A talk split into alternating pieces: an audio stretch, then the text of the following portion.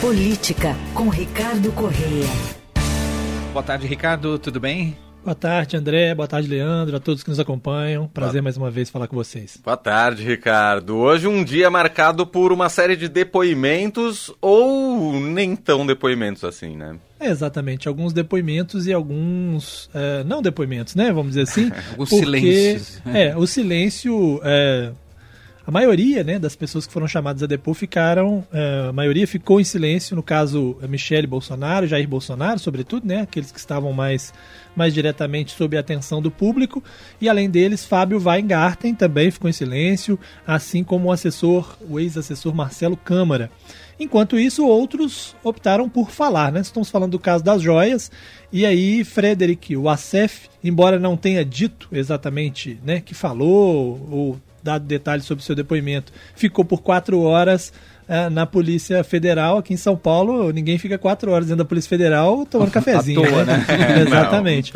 E assim como Mauro Cid e o pai, Mauro Lorena Cid, também falaram. Esses parecem que estão bem dissociados da defesa de Bolsonaro, né? Por isso fala-se muito em confissão, em delação. Parece que a situação, é, no caso deles, realmente eles vão para uma linha de defesa diferente, né? Uhum. Então, assim se deu. Bolsonaro, Michele, Marcelo Câmara e Fábio Weingarten calados, enquanto Mauro Cid, Mauro Lorena Cid e Frederico Wassef é, falando, né? Não há informações ainda sobre o Crivellati, que é um outro assessor é, se ele teria falado ou não, é, isso não se sabe ainda, mas essa, esse é o cenário, né? O cenário em que alguns optaram por dar suas versões e outros optaram por ficar é, nesse momento em silêncio. E o argumento utilizado por Bolsonaro, Michele, Weigarten, é, foi colhido a partir de uma manifestação do Augusto Aras e também da Lindora Araújo, a subprocuradora-geral da República, que é, entendeu que esse inquérito deveria estar na sexta vara federal em Guarulhos, né? Porque a joia é, foi apreendida, aquela primeira joia foi apreendida ali no aeroporto de Guarulhos. Uhum. É, o argumento deles é de que, como Bolsonaro não tem foro privilegiado, deixou de ser presidente, esse assunto deveria descer para a primeira instância, o que é um argumento juridicamente relevante para se discutir. Né? É, o Supremo, na verdade, colocou ali dentro do inquérito das milícias digitais é, uma série de situações que não necessariamente são relacionadas a isso, mas porque entendem que tudo fazia parte de um, de um de uma série de ações de um mesmo grupo, né? Tanto a história da vacina quanto a história das joias. Entende-se que isso tudo estava dentro do contexto ali das milícias digitais, que é um inquérito que está no Supremo. E por isso isso foi mantido no Supremo. Uhum. E a uhum. defesa usa é, desse argumento de dizer, olha, o Supremo não é o órgão competente para isso, o juiz natural seria o juiz de primeira instância, então agora a gente não vai falar mais nada enquanto esse assunto não for para a primeira instância. É óbvio que isso é uma, uma maneira de é, dourar a pílula, né, para uhum. a repercussão não ficar tão ruim. Uh, mas, assim, como eu disse, esse argumento específico de se discutir se, tá na, se deveria estar na primeira instância ou no Supremo é um argumento válido, né? E, e, e, essa decisão, se vai para a primeira instância ou não, cabe a quem essa decisão? Bom, essa é a grande questão, o grande problema para o Bolsonaro, né? Que essa decisão cabe ao Supremo Tribunal Federal, né? Alexandre de Moraes está tomando essa decisão, aí uh, o plenário do Supremo pode julgar que aquilo ali não deveria estar nas mãos dele e que deveria ser transferido é, para a primeira instância. Vamos lembrar do caso Lava Jato lá atrás, quando os assuntos foram todos levados para Curitiba e depois o Supremo Tribunal Federal lá na frente disse: olha. Uh, o juiz uh, Sérgio Moro não era o juiz competente para analisar o caso, ou seja, esse caso era de competência de outra vara, né? Uhum. Não deveria estar acontecendo em Curitiba, né?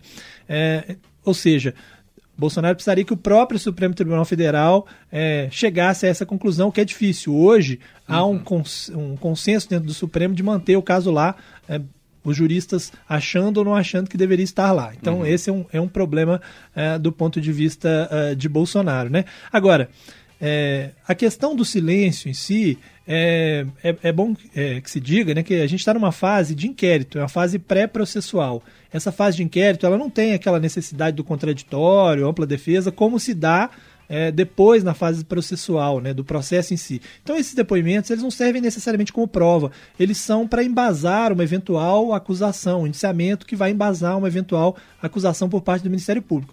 Então alguém falar ou não falar, do ponto de vista jurídico, não vai implicar, ah, ficou em silêncio, está dizendo que ele é culpado mesmo e tal não quer dizer isso, do ponto de vista jurídico. Uhum. Lá na frente, quando houver a produção de provas, as oitivas de testemunha num eventual processo, se ele for é, é, acusado, né, e se ele for alvo de uma denúncia, aí sim é, é, o que ele falar vai ser levado em consideração. Né? Agora, do ponto de vista político, é evidente que você não dizer nada, no caso desse, te fragiliza, né? Te, claro. te, torna. Como é que o seu aliado, como é que o seu defensor, aquelas pessoas que estão ali do seu lado, vão argumentar a seu favor se uhum. quando lhe perguntam sobre o crime você diz, ah, não tenho nada para dizer. fica na cabeça das pessoas de que não tem explicação para as coisas, né? Sem dúvida. Bom, você disse que Michele, Jair Bolsonaro não falaram, tal, ficaram em silêncio e que Mauro Cid falou. Há um claro rompimento aí das duas partes, é. né? O que também gera um problema para quem fica em silêncio, né? Que uma coisa é todo mundo ficar em silêncio.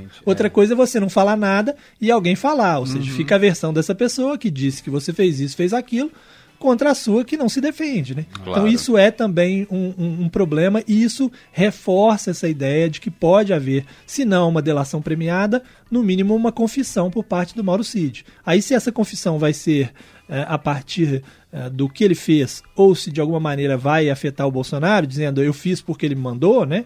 já é outra uh, história. Uh, mas, sem dúvida, se os dois, né, Mauro Cid e o pai, Mauro Lorena Cid, e também o Frederic Wassef, que são os que estão mais enrolados nessa história toda, que o que tem mais prova é contra eles. Né? Uhum. Né? Se eles resolvem falar, quem não falou certamente pode se sentir é, um pouco preocupado, né? no mínimo é, um, pouco, um, um pouco preocupado. Agora, do outro lado, a gente está falando aí dessa questão política, tem também o fato de que esse argumento de que deveria ir para a primeira instância, embora ele não seja um argumento válido para poder limitar ali a ocorrência do crime, ele serve para os apoiadores dizerem reforçarem, ah, tá vendo? Isso é uma perseguição, a própria procuradoria diz que o caso não deveria estar lá, deveria estar na primeira instância e tal, né? Isso também é, é um ponto que é utilizado nessa estratégia política, uh, mas me parece que ficou ruim para Bolsonaro e Michele. Tanto é que ela divulgou uma nota no, no Instagram dela, pouco depois de sair, para dizer: não é questão de ficar em silêncio, é questão de falar só com a autoridade competente. Ou seja, uhum. é, é, um já paninho. também. É, e, e, assim, é um sinal de que já tem alguém reclamando, né? É, Pô, claro, você ficou em silêncio, é. você precisa se justificar publicamente, é porque alguém não gostou, né? Muito bem. Ricardo Correia, coordenadora de política do Estadão aqui em São Paulo. Vou te liberar porque hoje à noite tem Fluminense. Exatamente. Até que você tá calmo. Tô, tô, tô tranquilo, né? Você é. me lembrou agora, eu vou ficar um pouco mais nervoso. Mas estamos tranquilo. Apesar do, do Diniz ter dito que vai. Estão sinalizando que vai jogar com quatro atacantes, o time precisando do empate ou de uma derrota simples para classificar, não há necessidade de quatro atacantes. Mas é, vamos ver, né? Talvez eu, eu, eu, fique um pouco mais nervoso quando sair a escalação. Deixa para ficar nervoso depois. Né? É. Muito Obrigado, bom. Ricardo. Ótimo fim de semana. A gente volta a se falar na terça. Combinado. Um abraço. Valeu, boa tarde.